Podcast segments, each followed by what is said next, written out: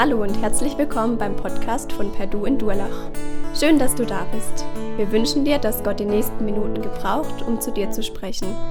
Viel Freude dabei.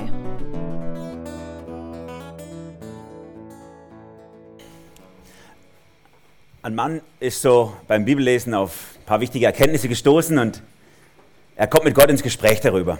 Sagt, hey, Herr, ich habe da was gelesen, bin mir nicht ganz sicher, krieg's nicht mehr ganz zusammen, aber für dich ist, sind, sind tausend Jahre so wie ein Moment. Sagt Gott, ja, so ungefähr passt schon. Dann sagt er, ja, und das heißt doch, dass eine Million für dich ein Euro sind. Oder? Könnte man das so sagen? Sagt Gott, ja, gut, könnte man so sagen. Ja, Gott, da hätte ich eine Bitte. Hast du mir mal einen Euro? Sagt Gott, ja, kein Problem, warte mal einen Moment. Wir machen uns alle unser Bild von Gott. Wir versuchen uns dem anzunähern, wie Gott wohl ist. Und alle Daten, die wir sammeln, alles, was wir lesen und hören und wo wir hingehen, fließt in das ein. Wir wollen uns in diesen nächsten sechs Wochen mit Gott beschäftigen. Mit Gott dem Vater, dem Heiligen Geist, dem Sohn und mit den bösen Mächten dieser Welt, dem Teufel und was dazugehört. Wir wollen diese Mächte, die entscheidenden Mächte, die Player hier auf dieser Welt anschauen und gucken, welche Auswirkungen sie auf unser Leben haben, auf dein Leben haben und wie wir dementsprechend unseren Alltag gestalten können. Falls du Christ bist, falls du mit Jesus unterwegs bist im Herzen, dann kennst du das. Es gibt so einen Kampf in dir drin. Jeder, der Christ wird, betritt ein Kampffeld. Wer kein Christ ist, merkt es oft manchmal gar nicht, dass es so ein Kampffeld gibt. Aber wer Christ wird, merkt, es gibt in dieser Welt Mächte, die streiten gegeneinander. Und oft merkt man das sogar in sich drin. Da gibt es gute Mächte, da gibt es böse Mächte. Ich habe es mal versucht, in ein Schaubild zu fassen, dass wir das ein bisschen anschaulich machen können. Die Welt, auf der wir uns befinden, so sagt die Bibel, ist im Reich der Finsternis die, die, die Finsternis, die bösen Mächte dieser Welt haben diese Welt scheinbar fest im Griff. Aber nein, nicht ganz, sondern Gott greift ein, kommt auf die Welt als Mensch in Jesus und er rettet einen Haufen Einzelne aus dieser Welt raus, ruft sie in seine Nachfolge, sie werden Christen und sind nun als Botschafter an der Stelle von Gott auf dieser Welt unterwegs. Du, wenn du zu Jesus gehörst, bist so einer. Du lebst zwar in dieser Welt, die eigentlich fest im Griff des Bösen ist, wir merken es, wenn wir es aufmerksam anschauen, aber du gehörst nicht mehr zu dieser Welt. Die Welt soll, darf, muss nicht mehr deinen Alltag bestimmen. Und doch merkst du aber diese Mächte, das Böse auf der einen Seite und das Gute auf der anderen Seite, das dein Leben in den Griff kriegen will. Wir müssen wissen, um den Feind, wer der Feind ist, der uns versucht zu beeinflussen und kaputt zu machen. Aber noch viel wichtiger ist es zu wissen, wer auf unserer Seite steht, auf wessen Seite wir stehen. Und deswegen beginnen wir damit, die ersten drei Sonntage darüber zu sprechen, wer ist eigentlich Gott. Und heute der erste Teil, Gott, dein Vater. Da streiten sich zwei Freunde darüber, wer den stärksten Papa hat. Der eine sagt, mein Vater, der ist so stark, der hat mit seinen Händen das Loch vom Bodensee ausgegraben. Sagt der andere, wow, ist ja krass, aber mein Papa, der ist so stark, der hat das Tote Meer totgeschlagen. Vielleicht kennt ihr das, kleine Jungs, die machen das gerne, mal so ein bisschen zu vergleichen, wer hat den besseren Papa, oder? Mein Papa, der ist so stark, der kann mich auf der Schulter tragen. Mein Papa kann noch viel mehr. Ja, mein Papa, der kann alles. Leider muss ich jetzt als Papa sagen, verliert sich diese Phase doch ziemlich schnell. Und sie merken, naja, Papa kann doch nicht alles. Es ist gut für uns im Geistlichen zu wissen, was unser Vater im Himmel kann. Denn das wird sich entscheidend auswirken auf unser Leben. Wenn du Sachen machst, die du gar nicht machen musst, weil sie dein Vater schon lange getan hat, dann bist du auf dem falschen Dampfer. Oder wenn du deinem Vater etwas nicht zutraust, weil du ihn nicht gut genug kennst und nicht gut genug vertraust, dann wird dein Leben vom Krampf bestimmt.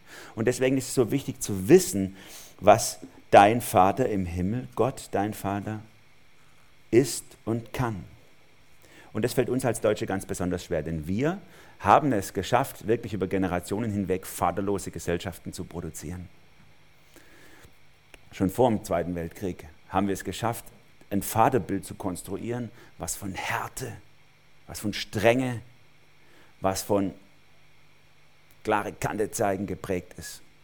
Und bis heute leben unendlich viele Menschen in unserem Land ohne richtigen Vater. Bei manchen sind die Väter wirklich weg durch Scheidungen, kaputte Familien oder in der Nachkriegszeit auch durch den Krieg selber. Oder in anderen Familien ist ein Vater zwar da, aber er ist doch nicht da. Er ist irgendwo. Auf der Arbeit, vom Fernseher, vom Computer oder irgendwo. Und viele Kinder sind ihrer Kindheit beraubt worden durch die Väter, die nicht da sind. Dabei hat jedes Kind eigentlich das Recht dazu, in einer Familie aufzuwachsen, oder es braucht es zumindest, in einer Familie aufzuwachsen, wo es weiß, hier bin ich geliebt, hier gehöre ich dazu, hier sind Leute, die nehmen mich so, wie ich bin. Und auch wenn ich mich daneben verhalte, in diese Familie kann ich immer zurückkommen. Die werden mich nie fallen lassen. Hier darf ich so sein, wie ich bin, ohne dass es die Liebe meiner Eltern beeinträchtigt. Und wir Eltern, speziell wir Väter, ihr Väter, haben hier eine ganz besondere Macht im Leben der Kinder, denn wir können das Gefühl der Sicherheit von Kindern und des Geliebtwerdens unterstützen oder zunichte machen. Und wenn Kinder von ihren Vätern, speziell von ihren Vätern, nicht geliebt wurden, da gibt es ganze Untersuchungen in Amerika darüber, dann hinterlässt es ein Loch im Leben von Kindern, was sie mit allem Möglichen zu füllen versuchen und was sie letztlich zerstört, leer hinterlässt, kaputt macht. Und das Schlimmste vielleicht ist, wenn wir kein richtiges Bild vom Vater hatten, dann zerstört es uns das Bild, das wir von Gott als Vater haben könnten. Weil dieser Begriff Gott, dein Vater, vielleicht bedrohlich für uns klingt. Böse, zornig, hart. Es ist so wichtig, dass wir uns dem annähern was es heißt, Gott dein Vater zu sein.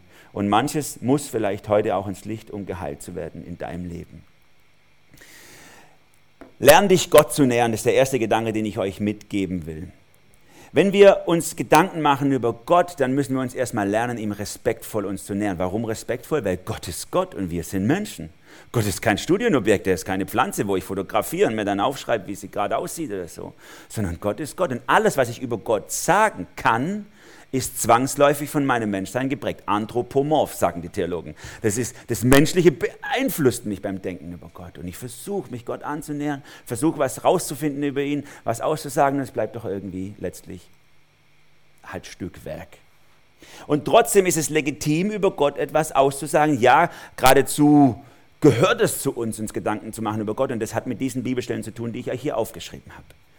Nämlich, als Gott uns geschaffen hat, hat er uns als einen Abdruck von sich selber geschaffen. Du bist ein Abbild Gottes, ein Ebenbild Gottes. 1. Mose 1, 26. Und Gott sprach, lasst uns Menschen machen, ein Bild, das uns gleich oder ähnlich sei.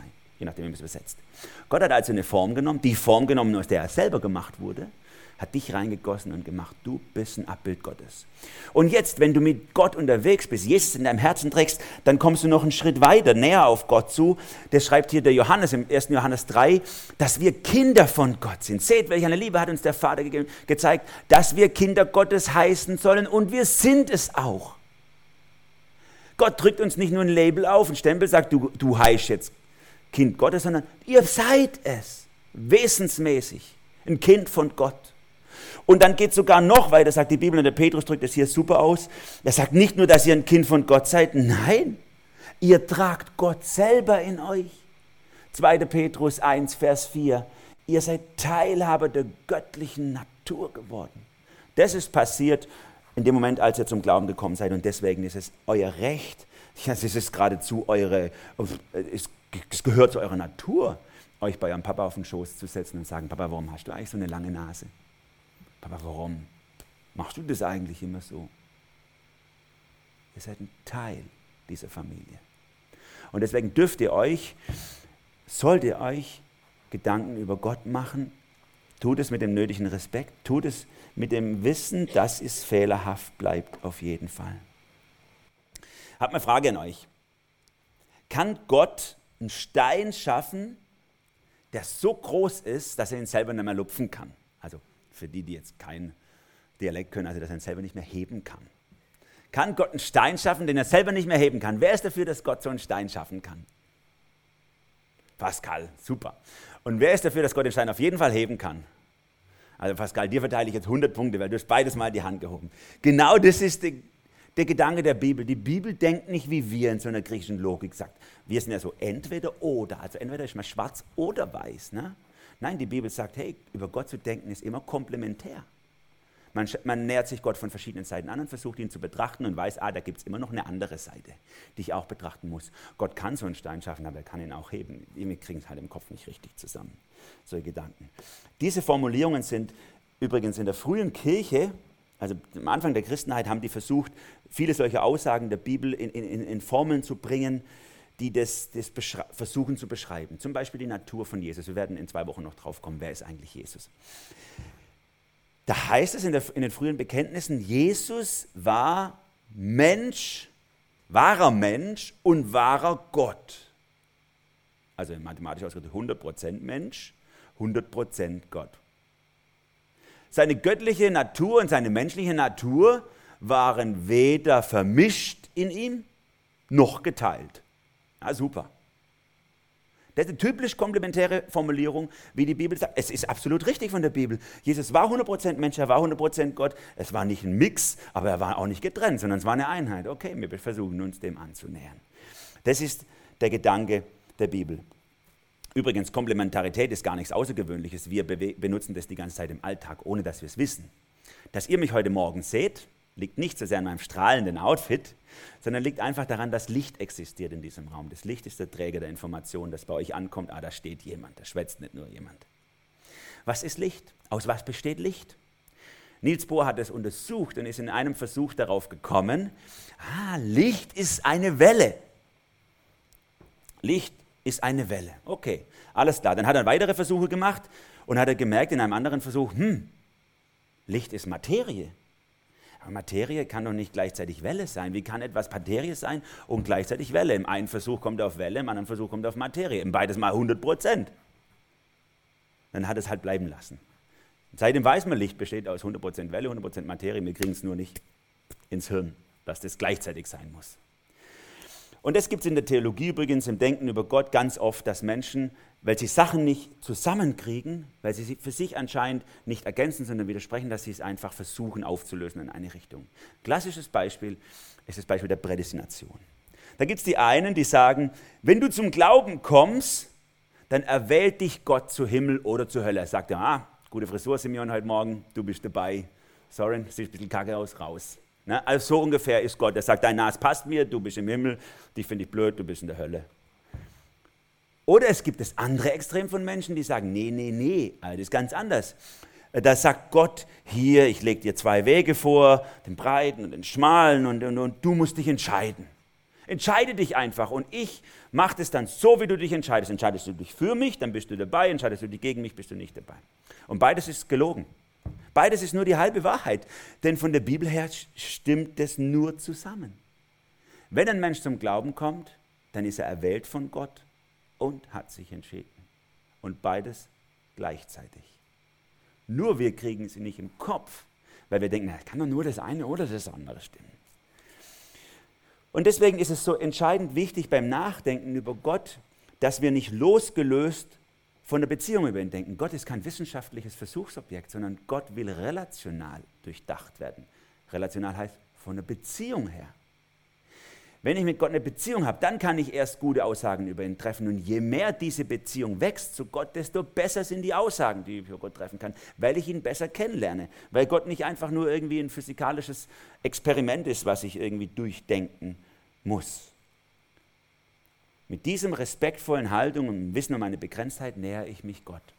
Aber nicht nur das, sondern Gott fordert mich ja auch raus und sagt, du sollst dich mir mit deinem ganzen Sein nähern. Näher dich Gott mit seinem ganzen Sein. Die Theologen würden sagen, holistisch, ganz umfassend.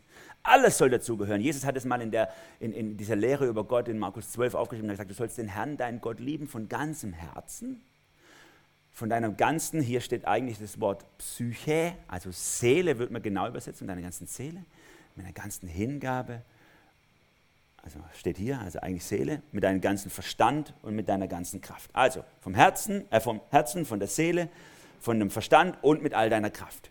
Wir als äh, gute Arbeiter hier, fromme Leute, wir haben die letzten zwei Sachen rausgenommen und haben gesagt, das ist wichtig. Du musst Gott durchdenken, du musst ihn kapieren, du musst vom Verstand her sagen, das passt. Und dann entscheidest dich einfach für ihn. Und das ziehst durch, bis tot bist. Ziehst einfach durch mit deinem Willen. Und so haben wir das, das, das Glaubensleben verkürzt auf zwei Sachen. Durchdenken, für wahr halten und das sich dafür entscheiden. Aber der Herr Jesus fängt mit was ganz anderem an. Er sagt, nein, nein, Gott will mit dem ganzen Sein erkannt werden, mit allem in dir. Und Jesus fängt sogar noch mit dem Inneren an. Er sagt, lieb Gott mit deinem Herzen, mit deiner Psyche, also mit deiner gesamten Emotionalität, mit deinem Verstand und mit deinem Willen auch. Das gehört genauso dazu. Aber Jesus fängt mit den anderen Dingen an. Gott möchte von dir umfassend erkannt werden und nicht einfach nur von deinem Verstand her. Wenn ich vom Büro heimkomme zum Mittagessen, dann kann es sein, sehr oft, ich laufe die Treppe hoch, laufe in meine Wohnung rein und dann rennen mir unsere kleinen Kinder entgegen. Papa, Papa! Und dann klammern sie sich an meine Beine und so und freuen sich, dass ich zur Wohnung reinkomme, sind riesig begeistert, wie wenn wir uns zehn Wochen nicht gesehen hätten. Dabei habe ich sie morgens in den Kindergarten gebracht. Ne? Also wir haben, war gerade vier Stunden her, dass, wir, dass ich sie in den Kindergarten gebracht habe. In dem Moment geht in denen ihrem Kopf, ich behaupte jetzt einfach mal, nicht so viel ab. Ne? Die, die, die, die reflektieren das nicht rational so, findet der Papa das jetzt gut oder schlecht? Ist es peinlich, dass ich mache? Was denken meine großen Geschwister, wenn ich da jetzt rumrenne? Was denken die Nachbarn, wenn die in unserem Haus hören, Papa, Papa oder so? Findet die Mama das vielleicht blöd? Hat der Papa gerade Rückenschmerzen? Darf ich ihn überhaupt anspringen? Und so weiter und so weiter. Völlig egal. Papa, Papa! Und dann rennen sie auf mich zu. Das ist die Liebe, die sich Gott von dir wünscht. Bist du bereit, Gott mit dieser Liebe zu lieben und zu erkennen? Gott möchte nicht nur auf deiner äußeren Schale bleiben, sondern er möchte in das Innere deines Wesens eintreten und von dir ganz durchdacht und erkannt werden. Frage an dich. Wann bist du das letzte Mal in der Gegenwart Gottes gewesen und einfach nur gewesen? Hast dich von ihm lieben lassen und hast ihn geliebt. Das können wunderschöne Momente sein, die manche von uns vielleicht noch nie erlebt haben, weil wir Glaube reduziert haben auf bestimmte rationale Vorgänge. Also nähern wir uns Gott doch einfach, indem wir nochmal von vorne beginnen zu lernen, wie wir uns Gott, dem Vater, zu nähern haben. Und dann gehen wir in die Bibel rein und entdecken, was Gott über sich selber sagt. Die Bibel ist das Offenbarungsinstrument, was Gott extra gemacht hat oder, oder, oder, oder mitbegleitet hat, wo die ganzen Sachen, die ihm wichtig waren, dass wir sie wissen über ihn, wo er sie hat aufschreiben lassen. Und das heißt, hier können wir wirklich drin entdecken, wie Gott wirklich ist. Und das Erste, was uns da auffällt, ist, Gott ist von seinem Wesen her ein Dreieiner Gott. Von der ersten Seite der Bibel, vom ersten Vers der Bibel, hat Gott es hineingefüllt, dass er eins und drei ist. Hier steht, ihr lest es hier in 1. Mose 1, Vers 1, im Anfang schuf Gott Himmel und Erde. Ihr könnt es im Deutschen jetzt nicht, betracht, äh, nicht richtig durchdenken, aber im Hebräischen ist das Schaffen, das Verb Schaffen im, im, im, im Einzahl, also im Singular geschrieben, aber das Wort Gott im Plural. Eigentlich müssten wir übersetzen, aber das hört sich ja blöd an. Am Anfang schuf die Götter Himmel und Erde. Das sagen wir ja nicht. Also irgendwie müsste ja beides Einzahl oder Mehrzahl sein im Deutschen. Aber Gott hat es mit Absicht so gemacht. Mehrzahl Wort für Gott, Einzahl Wort für das Verb. Vom ersten Vers der Bibel sagt Gott, hey, ich bin 3 und 1. Und es zieht sich dann durch Vers 26, lasst uns Menschen machen, sagt Gott. Wir wollen Menschen machen. Und das könnt ihr beobachten durch die ganze Bibel, im Alten Testament noch etwas diffus und immer mehr offenbart es sich und im Neuen Testament wird es ganz deutlich, aha, Jesus ist das, wo Gott ist. Aha, der Heilige Geist ist eine Person und nicht einfach nur so, wie wir einen Geist haben oder so. Und das ist wunderbar zu entdecken, Gott in seinen verschiedenen Facetten, das wollen wir auch die nächsten Male tun. Und dann gibt es Sachen, Eigenschaften, die Gott inhärent sind, die Gott gehören. Und diese Eigenschaften zu betrachten, das macht sehr viel ähm, Spaß. Also mir macht sehr viel Spaß zu gucken, wie tickt Gott eigentlich. Ich habe hier euch mal eine ganze Liste aufgeschrieben. Und es gibt noch viel mehr Eigenschaften von Gott, die können, die können super gefährlich wirken, wenn du keine Beziehung zu Gott hast. Aber die können super schön sein, wenn du eine Beziehung zu Gott hast. Da ist zum Beispiel seine Allgegenwart. Ich greife mal nur ein paar raus. Gott ist immer und überall zu jeder Zeit mit seinem gesamten Wesen anwesend. Also wenn du im Wald rumrennst und joggst, Gott ist dabei, hockst auf dem Klo, Gott ist dabei, zum Glück stellt er keine Kamera auf. Und wenn du irgendwas machst, Gott ist immer dabei. Gott ist sowas wie ein Super-Smartphone, könnte man sagen. Ne? Es gibt Untersuchungen in Amerika, 17 Prozent der Amerikaner haben bei jeder Gelegenheit ihres Lebens so in 100 Prozent aller Fälle Smartphone dabei. In der Dusche, auf dem Klo, bei jeder intimen Geschichte, immer ist das Smartphone dabei. Gott ist noch viel mehr. Er ist in jedem Moment dabei, in dir, an dir, durch dich hindurch. Gott ist anwesend, allgegenwärtig. Schrecklich dieser Gedanke, wenn du keine Beziehung zu Gott hast. Und wunderbar der Gedanke, wenn du eine Beziehung zu Gott hast. Wenn du ihn liebst, doch schön, dass er immer da ist. Ist doch herrlich. Und dann haben wir die Allmacht Gottes. Gott kann alles tun. Nein, das stimmt nicht ganz. Allmacht heißt nicht alles tun. Gott kann alles tun, was mit seinem Wesen übereinstimmt. Gott kann nicht einfach alles. Die Bibel macht deutlich, Gott gibt Sachen, die Gott nicht kann. Zum Beispiel kann Gott nicht lügen. Titus Kapitel 1 beschreibt es, Titus 1, Vers 2.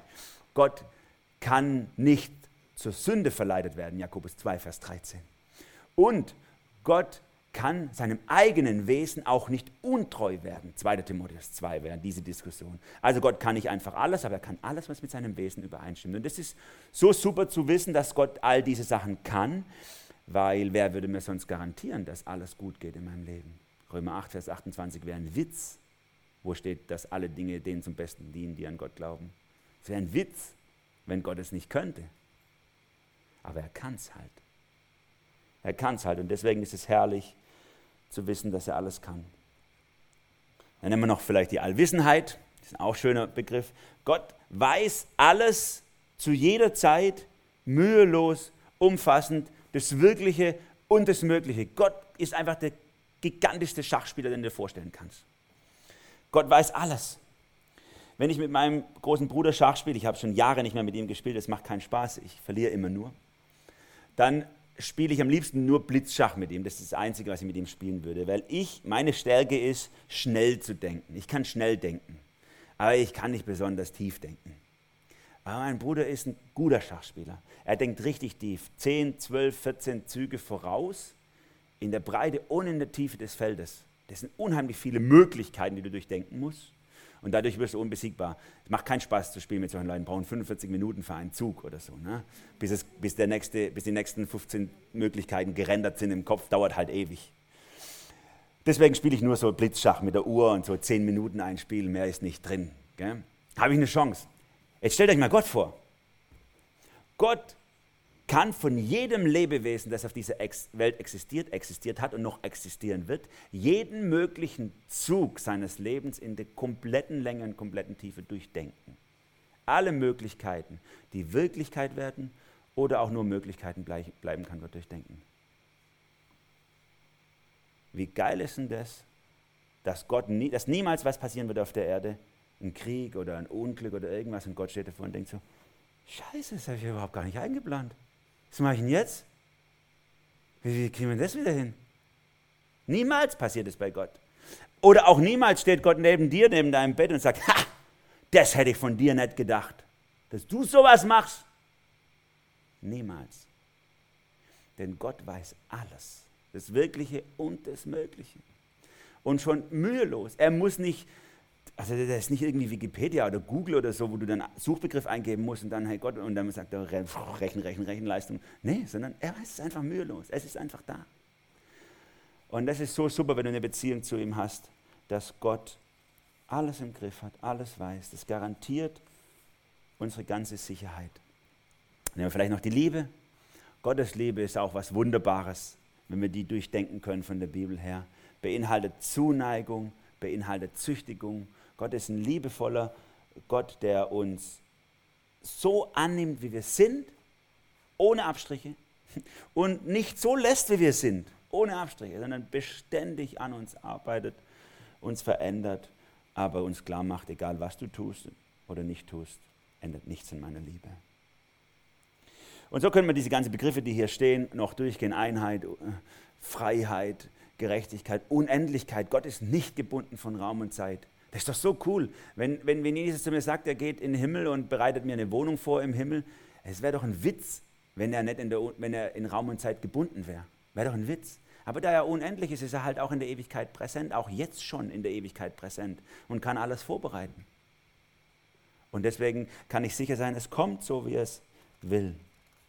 All das und noch mehr kann ich in der Bibel entdecken über Gott. Aber lasst euch das gesagt sein, und das ist das Wichtigste, es bleibt eine tote Theorie, wenn es nicht relational durchdacht wird, wenn es nicht von deiner Beziehung durchdacht wird. Wenn du keine Beziehung zu Gott hast, ist das alles tot. Dann kannst du die Bibel lesen. Die größten Spötter haben die Bibel durchgelesen, ohne das, was in ihrem Leben passiert ist. Ohne dass sie mit Gott gewachsen sind in der Beziehung. Aber wenn du eine Beziehung zu Gott hast, dann darfst du wachsen, vorwärts gehen und in das hineinkommen, was Gott für dich vorbereitet hat. Dann ist seine Liebe nicht einfach nur eine Theorie, sondern das ist die Liebe deines Papas. Dann ist seine Souveränität nicht angstmachend, weil er machen kann, was er will, sondern dann garantiert es deine ewige Sicherheit. In diesem Sinne mache ich euch mal Mut. Nehmt euch doch mal vor, ich nehme meine Bibel von vorne, habe ich mit 14 gemacht, habe meine Bibel von vorne genommen, habe gesagt, ich lese einmal durch und streiche alles an, was sie über Gott sagt. Jeden Satz, der über Gott ausgesagt wird, streiche ich mal. Ich will ja wissen, an wen ich glaube eigentlich, oder? Mach das doch mal. Geh doch mal deine Bibel in den nächsten zwei Jahren durch und streich mal alles an, was du über Gott entdeckst, dass du weißt, an wen du glaubst. So, jetzt sind manche von euch vielleicht am Anfang oder wieder mal am Anfang im Glauben und sagen, Puh, so eine Liste und Millionen Bibelverse. Ah, übrigens, wenn jemand das will, schreibt mir eine Mail. Ich schicke euch, ich schlage euch mit Bibelversen zu diesen, Schlag, zu diesen Stichworten, wenn ihr möchtet, dass ihr alles nacharbeiten könnt. Gerne. Aber jetzt stehst du vielleicht davor und denkst, boah, das überfordert mich. Gib mir doch einfach mal, sagen wir mal, zwei oder drei Stichworte, dann, dass ich ungefähr weiß, wie Gott ist. Es gibt ja Menschen, die lassen sich reduzieren. Manche sagen mal, ja, das ist der, wo immer rumschimpft. Oder das ist der, der ist so demütig. Ne? Oder das ist die, wenn man so strahlend lächelt. Oder das ist die, die achtet immer ganz besonders auf ihr Äußeres oder so. Und es gibt so Sachen, auf die kann man Menschen reduzieren. Ist bei Gott auch so. Kann man Gott vielleicht auf zwei, drei Sachen reduzieren. Und tatsächlich, wenn wir in die Bibel reingucken, lässt Gott es an, ein paar Stellen durchblicken, dass sein Wesen sich auf zwei Dinge reduzieren lässt. Und das ist für uns ganz besonders wichtig, wenn wir mit Gott mal wieder oder überhaupt am Anfang stehen und lernen müssen, Gott unseren Vater sein zu lassen, dass wir sagen, okay Gott, mit was fange ich eigentlich an? Ich möchte dich erkennen. Da lesen wir in 1 Timotheus 4, Vers 8, wer nicht liebt, hat Gott nicht erkannt, denn Gott ist Liebe. Diese Formulierung, die Paulus hier benutzt, kommt in einer mathematischen Definition gleich. Gott ist Liebe. Bei allen anderen Eigenschaften von Gott benutzt er nicht diese Formulierung, nur hier, Gott ist Liebe. Und Johannes, Bibelstelle hier ist ein bisschen falsch. 1. Johannes Kapitel 4, Vers 16 steht dieser Vers. Wir haben erkannt und geglaubt, die Liebe, die Gott zu uns hat. Gott ist Liebe. Er betont es auch nochmal, der Johannes. Und er betont in Kapitel 1, Vers 5, folgende Botschaft haben wir von ihm gehört, geben Sie mir dann euch weiter. Gott ist Licht. Dreimal haben wir in der Bibel diese mathematische Definition über das Wesen Gottes. Gott ist Liebe. Gott ist Licht. Wenn du Gott reduzieren willst auf zwei Sachen, sagst, wie ist eigentlich Gott? und jemand erklären willst, ganz schnell in, in, in 90 Sekunden vom, im Aufzug bis im Kaufhaus oben seid, wie ist eigentlich Gott, nimm diese zwei Sachen. Gott ist Liebe, Gott ist Licht. Das Coole ist, das sind Sachen, die eigentlich auch einen Papa ausmachen, einen guten Vater ausmachen. Ein guter Vater hat unendliche Liebe zu seinen Kindern. Es ist egal, was meine Kinder machen, ich werde immer ihr Vater bleiben und sie lieben. Aber gleichzeitig möchte ich Licht in ihr Leben reinbringen. Ich möchte nicht einfach nur zugucken und sagen, jo, mach doch, was du, was du willst, mir doch egal. Sondern ich möchte hineinsprechen. Ich möchte aufdecken, wenn Schwierigkeiten in dem Leben da sind, wenn Sünde da ist. Ich möchte es aufdecken mit dem Ziel, dass es heilt, vergeben wird und dass sie vorwärts gehen können und ihr Charakter gefestigt und geschliffen wird. Diese Liebe zu ihnen drängt mich dazu, diesen Weg zu gehen. Und genau so ist Gott. Da sitze ich mit meinem Sohn auf dem Balkon, lege ihm die, die, die Arme um die Schulter und sage zu ihm, ich liebe dich, mein Sohn. Sagte zu mir, weiß ich doch, Baba. Zwei Stunden später muss ich ihn dermaßen ins Senkel stellen, weil er sich so daneben benimmt. Hat sich was geändert? Es ist dieselbe Liebe, die mich innerlich antreibt, das eine und das andere zu tun.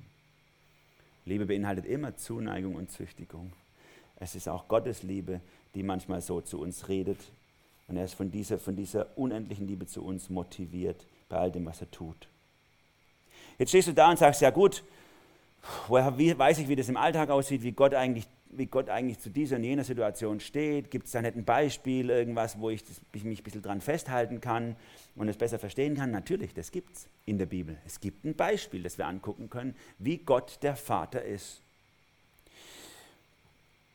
Vielleicht denkst du manchmal, wow, ich habe so viel Sünde in meinem Leben, da so viel läuft falsch. Ich weiß nicht, ob Gott mich wirklich lieb haben kann. Manchmal passiert es, dass das in unserem Herzen so aufpoppt, diese Gedanken. Und es liegt sehr oft an unseren eigenen Eltern. Dass vielleicht dein Papa oder deine Mama sagt, jetzt, jetzt musst du aber lieb sein, oder sei mal brav, sonst kann der Papa dich nicht lieb haben. Sei mal nicht so laut, sonst störst du den Papa und dann ist der Papa sauer, muss einen Mittagsschlaf machen. Oder, oder, oder. Sachen, die sich eingeprägt haben in dein Inneres, die das Bild von einem Vater überdeckt haben. Und sehr sensible Kinder gerade, die wachsen dann auf in dem Wissen, ich bin manchmal nicht brav, ich bin manchmal nicht lieb.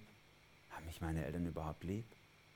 Und dann kommt ihr zum Glauben und dann merkt ihr, das überträgt sich auf Gott. Hat Gott mich lieb? Kann Gott mich wirklich lieb haben? Ich bin mit manchen hier aus der Gemeinde im Gespräch, die, die sagen, ich weiß nicht, ob, ich weiß vom Kopf her, Gott hat mich lieb. Vom Kopf. Aber es geht nicht tiefer. Irgendwas blockiert mich, das anzunehmen, dass Gott mich wirklich liebt. Ich habe so einen harten und zornigen und kontrollierenden Gott im Kopf. Kriegt das nicht los. Jesus lehrt mal seine Jünger in Johannes Kapitel 14 über den Vater. Und er sagt zu ihnen, wenn ihr erkannt habt, wer ich bin, werdet ihr auch meinen Vater erkennen. Ja, ihr kennt ihn bereits, ihr habt ihn bereits gesehen. Herr, sagt Philippus, zeig uns den Vater, das genügt uns. Er hat ein Verlangen gehabt, den Vater zu erkennen. Er sagt, ich will einfach nur den Vater erkennen. Dann, das reicht mir doch.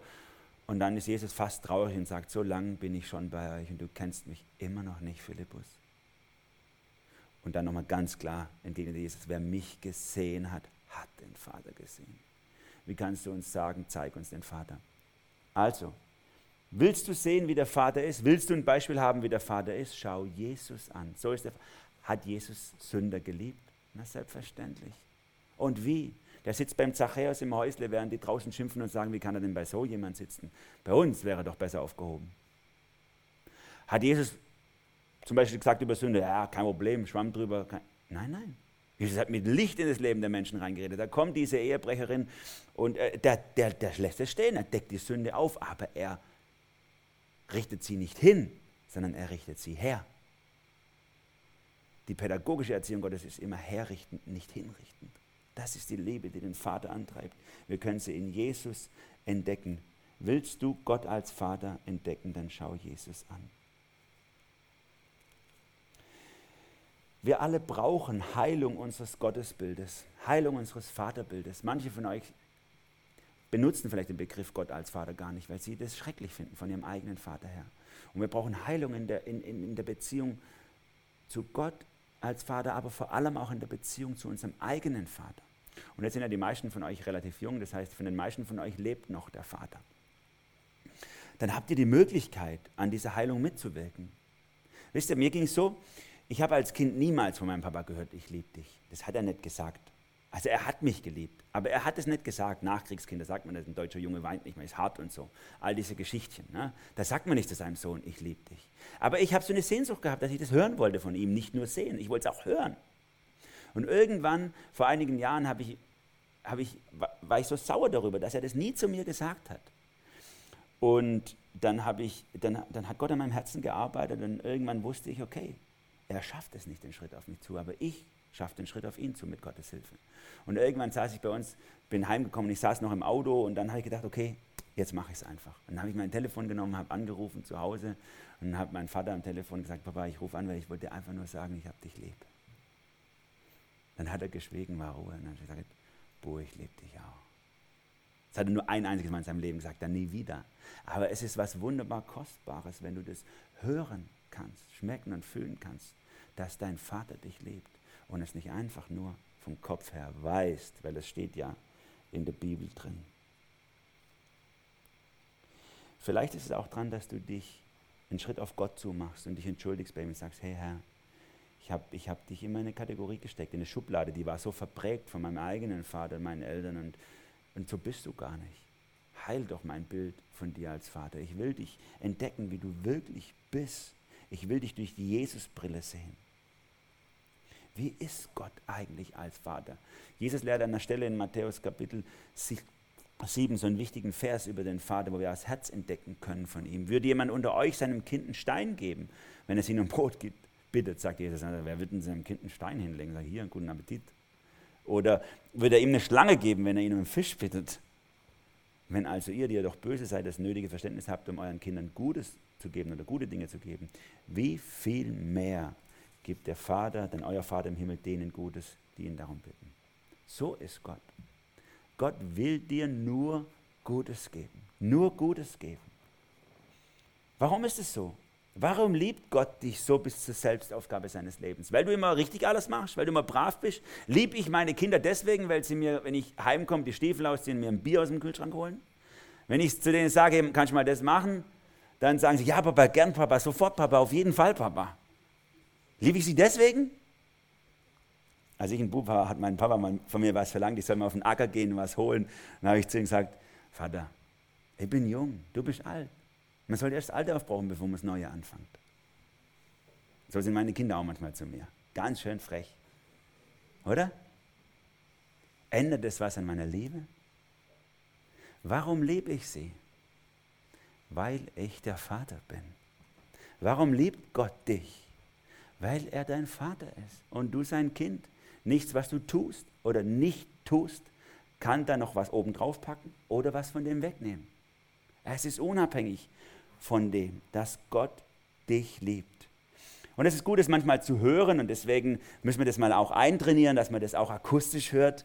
Mein Vater liebt mich. Ich habe gedacht, mache eine Übung mit euch, weil manche von euch stehen ja auf solche gruppendynamische Übungen. Wir haben ja Pädagogen unter uns und so. Deswegen machen wir das doch einfach mal. Ich zähle auf drei und dann sagen alle ganz laut, mein Vater liebt mich. Schaffen wir das? Ja, klar schaffen wir das. Wem es zu peinlich ist, lässt halt. Okay? Also, Achtung, eins, zwei, drei mein Vater. Okay, und jetzt sagt es mal so, dass ihr es auch glaubt. Okay? Also ein bisschen proklamatorisch. Bekennt es mal. Okay? Also nochmal. Eins, zwei, drei. Ich habe keinen Unterschied entdeckt, muss ich ehrlich sagen. Also, wir können das noch eine Weile treiben, oder wir machen es jetzt halt noch einmal, oder? Also komm, jetzt richtig mit richtigem Vollgas. Eins, zwei, drei. Mein Vater liebt mich. Und es ist super, auch mal das von jemand anders zu hören. Deswegen habe ich gedacht, ihr wendet euch gerade mal eurem Nachbar oder eurer Nachbarin zu und sagt ihr das einfach gerade dazu, hey, dein Vater liebt dich. Okay, sagt es einfach mal zu euren Nachbarn.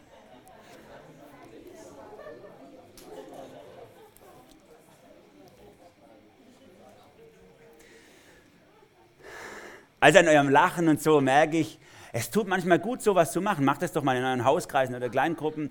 Macht einfach mal solche Übungen, wo man auch hören kann. Gott liebt dich. Klar wissen wir es vom Kopf her. Und dann äh, nehmen wir es einfach hin. Aber es ist was anderes, ob ich es in meinem Telefon höre, dass mein Papa zu mir sagt, ich liebe dich. Oder ob ich es einfach nur weiß, dass es so ist. Das macht einen Unterschied. Und Gott, wenn, wenn, wenn Gott sich im, im, in der Bibel als Vater beschreibt, dann gibt es so viele coole Aussagen, die mir manchmal ausblenden. Zum Beispiel im Alten Testament bin ich auf eine gestoßen, die mich auch so begeistert hat, weil Gott so begeistert ist. Da nennt Gott sein Volk Israel Töchter, Tochter Jerusalem, du Tochter Zion. Und dann sagt er, der Herr, dein Gott ist in dir, Zephania 3, ein Held, um dir zu helfen. Er freut sich mit Begeisterung an dir. Der tickt total aus, dass er sie sieht. Warum? Weil sie so klasse sind? Wir hatten ja in letzter Zeit öfters mal über Israel gepredigt. Nein, die sind total scheiße. Aber ist ja egal. Denn sie sind seine Kinder, seine Prinzessin. Er liebt sie. Auch wenn die Schminke übers ganze Gesicht geht, gerade weil sie noch übt oder so, ist egal. Gott liebt seine Prinzessin. Das ist klasse. Und deswegen, wenn ich vom Büro nach Hause komme und meine Kinder mir entgegenschreien, Papa, dann sage ich nicht, pst, nicht anfassen. Ich sage nicht, seid mal leise, was denken denn die Nachbarn? Was mache ich? Ich renne ihnen entgegen und sage, Mini Lotta! So, und dann knuddeln wir uns. Und dann lieben wir uns. Ist ja egal, dass wir uns vor drei Stunden schon gesehen haben. Wir lieben uns halt schon wieder. Wir genießen es schon wieder zusammen sein, auch wenn es gerade erst war. Gott freut sich so sehr an dir, einfach nur, weil du da bist. Und er liebt es, in deiner Gegenwart zu sein. Und du darfst es zu lieben, in seiner Gegenwart zu sein. Und ich kann mir vorstellen, von manchen von euch weiß ich sogar, dass ihr so eine Liebe vielleicht nie erlebt habt in eurer eigenen Familie, weil eure Väter nicht fähig waren, von ihrer Prägung her so eine Liebe euch zu geben. Und dann sind manche von euch hergegangen und haben, haben um ihr Herz eine Schale gebaut, sind hart geworden und haben gesagt, sowas brauche ich nicht. Sowas brauche ich nicht. Ist nur was für so ein bisschen emotionale Freaks, die sollen in eine andere Gemeinde gehen. Wir, wir sind hier so nüchterne Menschen wir brauchen das nicht vom Herzen her, sondern es reicht, wenn das da steht und dann ist es einfach so. Und dadurch haben manche von uns vielleicht sich die Chance verbaut, die Vaterliebe Gottes in ihrem Leben zu spüren. Und ich wünsche mir so sehr, dass heute auch ein Moment sein kann, wo das in eurem Leben aufbricht und ihr vielleicht einen Zugang zu Gott auch entdeckt, die nicht nur vom Willen und vom Verstand her geprägt ist, sondern vom Herz und von der Seele her auch geprägt ist wo du das auch genießen kannst, wenn Gott zu dir sagt, hey, du bist wunderschön, meine Prinzessin. Oder hey, mein Sohn, ich bin so stolz auf dich. Nicht, weil du so tolle Sachen machst, sondern einfach nur, weil du da bist und weil du mein Sohn bist. Klasse. Ich wünsche mir so sehr für euch, dass, und auch für mich selber, dass wir die Vaterliebe Gottes ganz neu begreifen und dass es mein Herz, mein Inneres berührt. Ich komme zum Ende. Der Paulus reflektiert über unser Verhältnis zu Gott mal in Römer Kapitel 8. Eines der spannendsten Kapitel überhaupt in der Bibel, wenn ihr mal ein, ein, Kapitel am Stück lässt. Römer 8 ist so wunderbare Sachen über Gott und über unser Verhältnis zu ihm.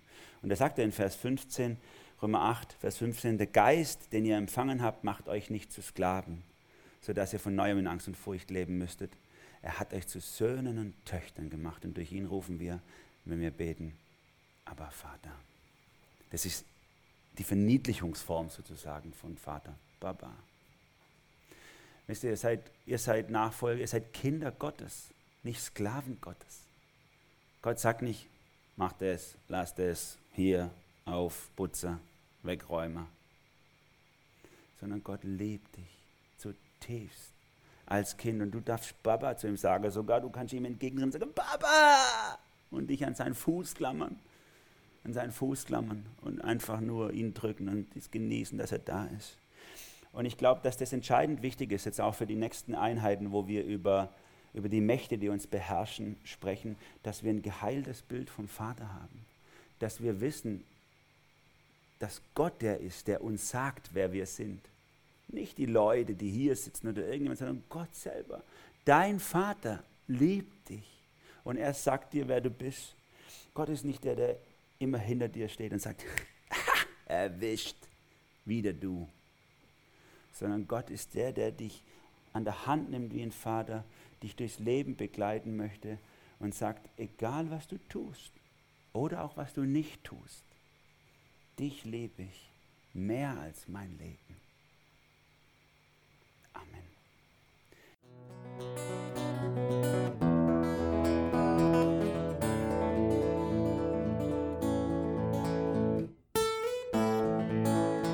Wir hoffen, der Podcast hat dir weitergeholfen. Falls du noch Fragen hast, besuche gerne unsere Homepage unter www.per-du.church. Hier findest du alle wichtigen Infos zur Gemeinde und zum Glauben. Tschüss und bis zum nächsten Mal.